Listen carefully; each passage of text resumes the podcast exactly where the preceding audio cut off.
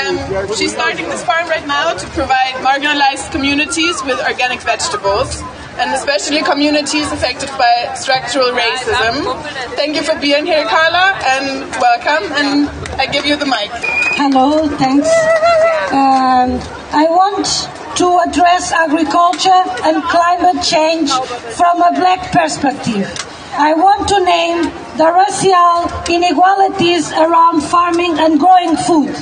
The reality of the black farmers in Europe or in Germany is that we just have access to land as contract workers. We don't own land, what creates a dependency on white landlords. All these reinforce the colon, colonial trauma of the plantations. I reclaim land to heal our connection with agriculture.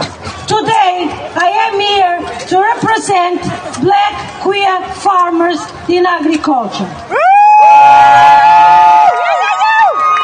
Support black farmers. Black land matters. Seeds are power, and we need to fight against the big companies as Monsanto, Bayer, who wants to control and make us dependent of the GMO. Everyone talks as if colonization had ended, but our bodies still be exploited and our motherlands too. People and ecosystem in the colored black south are exploited as natural resources. Forests are being divested for industrial agriculture, mineral extraction, for feed Europe with their needs. The climate crisis is a systematic crisis based on extractivism and ecological destruction of the global south. Capitalism is based in racism, but this must to stop and today we are here to claim justice.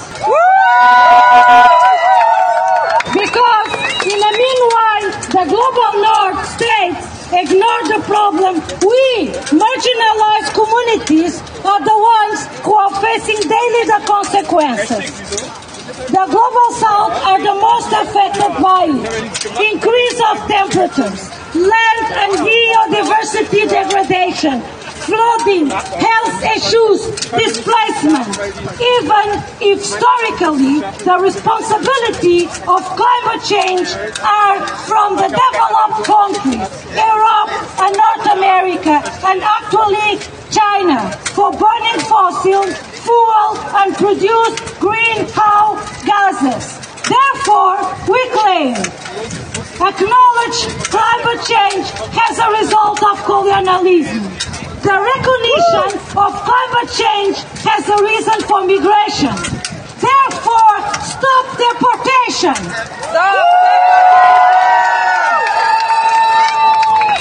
Accepting the struggles and perspectives and demands from the environmental activists in the global south. Stop kill the climate just activists that are demanding their ancestors' land. Fair working conditions for the immigrants who are working in the fields of Europe. Reparation for the impact of exploitation and destruction of the ecosystem and people in the colored global south. Payment of the colonial debts. Racial justice. Land for black people, indigenous, and people of color. Support black farmers. Support queer farmers.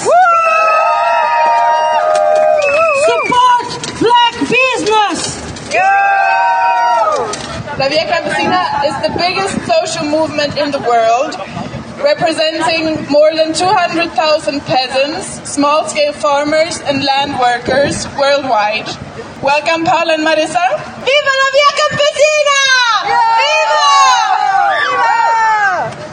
La Via Campesina was born as a counterforce to the emergence of the World Trade Organization and its neoliberal, neo-colonialist, corporate-led and extractivist food policies. These policies have been killing peasants, disrupted rural communities and irreversibly altered our ecosystems. These policies are at the roots of the conflicts and wars that are tearing our society apart. Using food as a weapon is a crime against humanity. Down, down, WTO! Down, down, WTO! Down, down, WTO! Down, down, WTO! We, peasants, we, people, do not have a voice in decisions which affect our livelihoods. And by not having a voice, we lose our rights. But they cannot keep us silent. We will never get tired. We are here to stay and to be listened to. We are here to demand food sovereignty, peasant agroecology, and international solidarity to stop all wars and conflicts.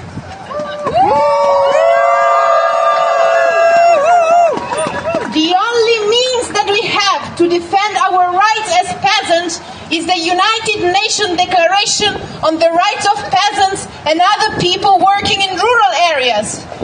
We are here to demand our governments to respect this declaration. Stop lying to us. You are taking our future.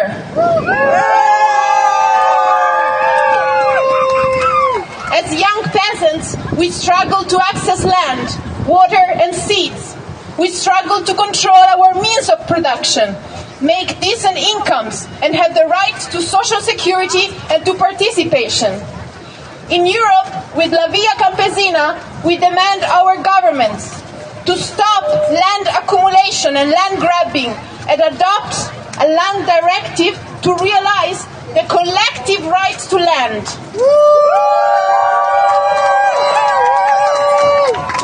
To reject GMO, old and new, to stop the stealing of our seeds by a bunch of industrial corporations and protect agrobiodiversity and traditional knowledge.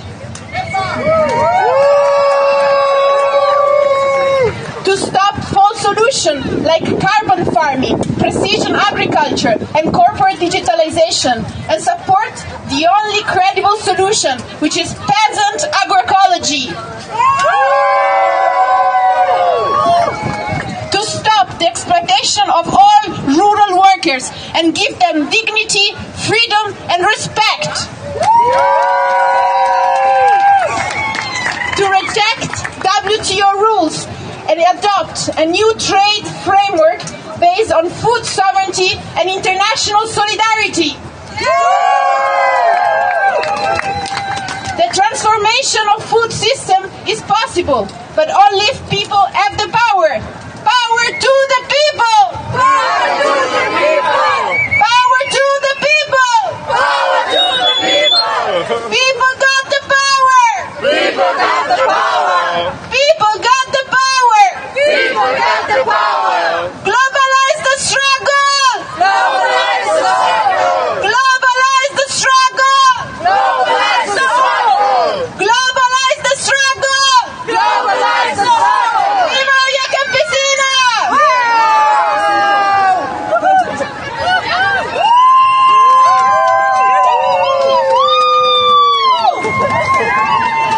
Where are the people? Where are the farmers? Good. My name is Marisa Reyes. I'm from Borinquen, Puerto Rico, agroecological peasant, activist, and member of the National Coordination of Organization Boricua, that is part of La Via Campesina. As a farmer, woman, peasant, there are many challenges we face, and there tend to be more common throughout the world that we think we are not alone. Among the challenges I can mention, access to land, water, waste, and decent housing. Challenge that should be guaranteed by the government. The issue that is that in most cases, the government has turned its back on small producers and has increased its support for large corporations and war. That's what we say. No war, no warming. No war, no warming. No warming. No warming. As long as the proposal is that the farmers pay for climate and energy transitions, it only leads to the destruction of a small-scale agriculture, which feeds the world. When this thing happens, we need to dream and look at the problem with, from different perspectives. It is time to organize ourselves create process of adaptation, occupy a space of power where decisions are made and in turn create the necessary infrastructure to keep the land in the hands of those who work and guard it. I live in the Caribbean, and it, the reality is that we are not sure it will be habitable in the future because of the way climate change is affecting it. And with this, the migrations too. We need to change our way of thinking, leave aside the anthropocenic perspective, and look at a perspective based on nature, where ecosystems are respected to guarantee life for future generations. The generation that they don't give us access to land.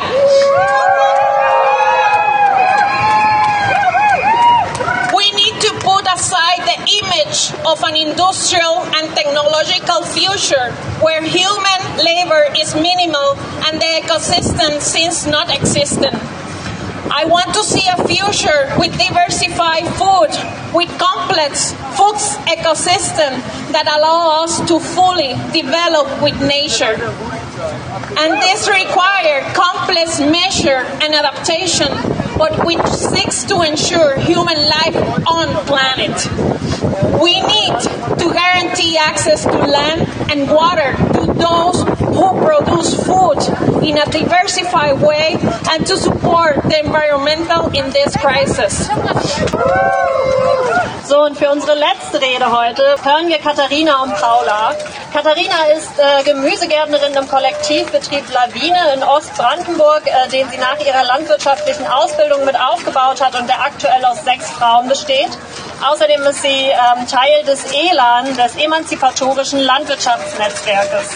Paula ist Teil vom Hofkollektiv Bienenwerder und dort unter anderem für die Imkerei auf dem Hof zuständig. Und sie engagiert sich in Deutschland und international für Gerechtigkeit, Sichtbarkeit und Teilhabe von queeren Menschen in der Landwirtschaft. Sie hat das ELAN-Netzwerk mit aufgebaut und wir freuen uns sehr, dass Sie heute beide hier sind und äh, ja, uns was erzählen. Hallo, liebe BäuerInnen! Hallo! 2022, vor eineinhalb Jahren, ist die Thünen-Studie zur Lebenssituation von Frauen auf landwirtschaftlichen Betrieben in Deutschland herausgekommen. Und sie wurde als ein Meilenstein gefeiert. Das ist sie sicher auch. Doch was nun in langen wissenschaftlichen Forschungstexten zusammengefasst wurde, sagen viele von uns schon lange, lange Zeit.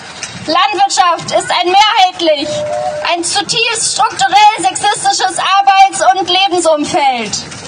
Doch augenscheinlich braucht es erst eine akademische Studie, um uns zuzuhören. Viele von uns sind unzufrieden, denn die Lebensrealität von Queers und Menschen, die nicht der cis-heteronorm entsprechen, werden darin kaum beleuchtet. Wir fordern, dass sich Politik, Gesellschaft und unsere Kolleginnen endlich von der Vorstellung verabschieden, dass ein landwirtschaftlicher Betrieb selbstverständlich aus einem verheirateten Heteropaar besteht oder etwas mit einer Kleinfamilie zu tun haben muss. Dieses Jahr wollte sich unser landwirtschaftlicher Kollektivbetrieb auf eine Förderung für junge Landwirtinnen bewerben. Wir scheiterten an der Voraussetzung, dass sich eine Einzelperson auf die Förderung bewerben muss, die mehr als die Hälfte des Betriebs besitzt. Durch eine ähnliche Rechtslage verlieren dieses Jahr unsere Freundinnen von einem benachbarten Hof ihre jährliche Agrarförderung. Diese Regelungen richten sich gegen kollektive Strukturen und ebenso gegen eine gleichberechtigte Teilhabe von Flinterpersonen in Betrieben. Diese völlig veralteten Vorstellungen führen dazu, dass Kollektivbetriebe und Menschen, die sich in Wahlfamilien und queeren Beziehungen organisieren, politisch nicht mitgedacht werden und keinen Zugang zu Förderungen Land und Ressourcen bekommen. Sie werden auch heute immer noch unsichtbar gemacht.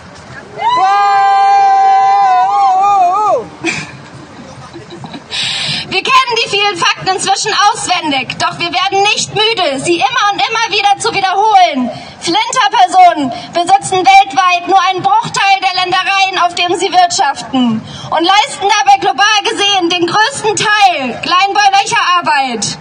Noch immer bestimmen sexistische Arbeitsteilungen und Rollenbilder unseren Alltag. Und die anfallende Kommunikations- und Sorgearbeit auf Höfen ist nicht gleich verteilt. Der kapitalistische Leistungsdruck zerstört unsere Körper und unsere Böden. Doch viele von uns sind nicht nur von Sexismus betroffen, sondern noch zusätzlich von rassistischen Umfeldern im ländlichen Raum und auf den Höfen. Sie sind direkt bedroht von faschistischen und rechten Entwicklungen und kolonialen Narrativen, die tief in dieser Gesellschaft verankert sind.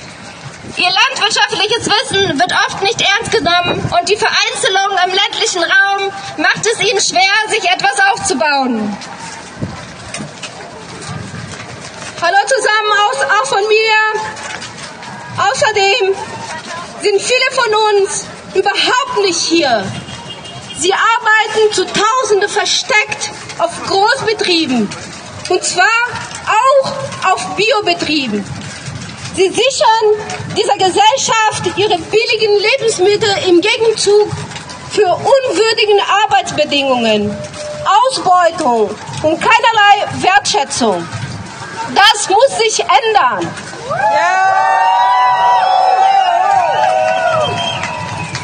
Sie haben keinen dicken Trecker, um ihre äh, Forderungen auf die Straße zu tragen und bekommen auch keinen Platz am Verhandlungstisch für die nächste Tarifrunde. Sie passen nicht in das Bild von einer Gesellschaft, die ernährt wird von fleißigen deutschen cis-männlichen Bauern, Einzelkämpfer. Und ihre Arbeit wird strukturell unsichtbar, unsichtbar gemacht. Wir sind einfach nicht alle gleich. Wir haben nicht die gleichen Rechte und wir teilen auch nicht die gleichen Lebensrealitäten. Doch für uns steht fest, die komplexen Lösungen für die vielen Probleme, die wir heutzutage in unserer Landwirtschaft und in unserem äh, Ernährungssystem haben, sollten nicht von weißen Cis-Männern über 50 konzipiert werden.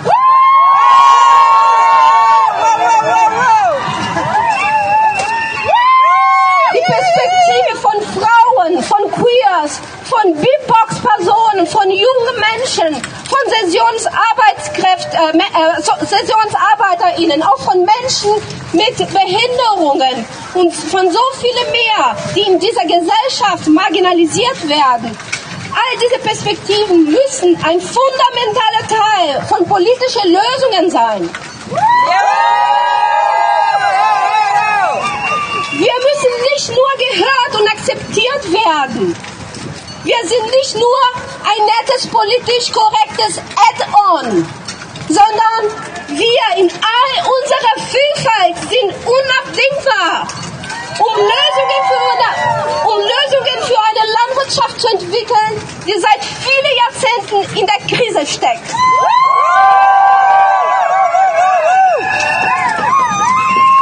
All diese Kämpfen lassen sich nicht trennen von einer gemeinsamen kleinen den Kampf für Ernährungssouveränität für alle, und zwar weltweit.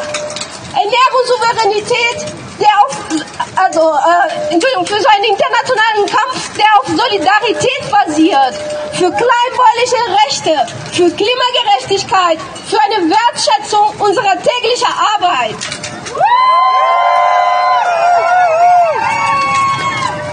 Eine Landwirtschaft das Leben und für den Frieden kann nur global zusammen mit den Interessen von Lebensrealitäten aller KleinbäuerInnen weltweit geschaffen werden.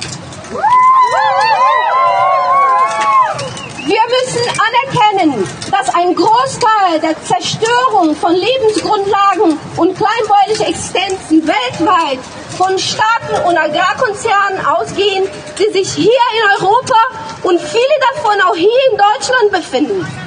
La Via Campesina, zu denen die ABL und auch die Junge ABL gehören, kämpft dafür schon seit Jahrzehnten und wir laden euch alle dazu ein, sich diese Kämpfen ein anzuschließen.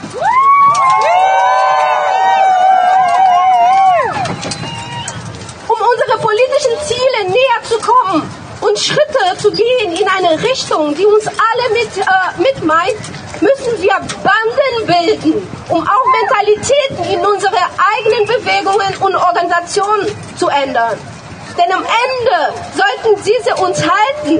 Unsere Organisationen so, sollen uns tragen und für unsere aller Emanzipation sorgen. Lass uns gemeinsam dafür sorgen, dass nicht diejenigen gehört werden, die am lautesten schreien und den dick, dickesten Trecker, Trecker fahren, sondern diejenigen, die sich für Solidarität, für Menschenrechte und für das Leben auf unserem Planeten einsetzen. Globalize the struggle! Globalize hope! Globalize the struggle!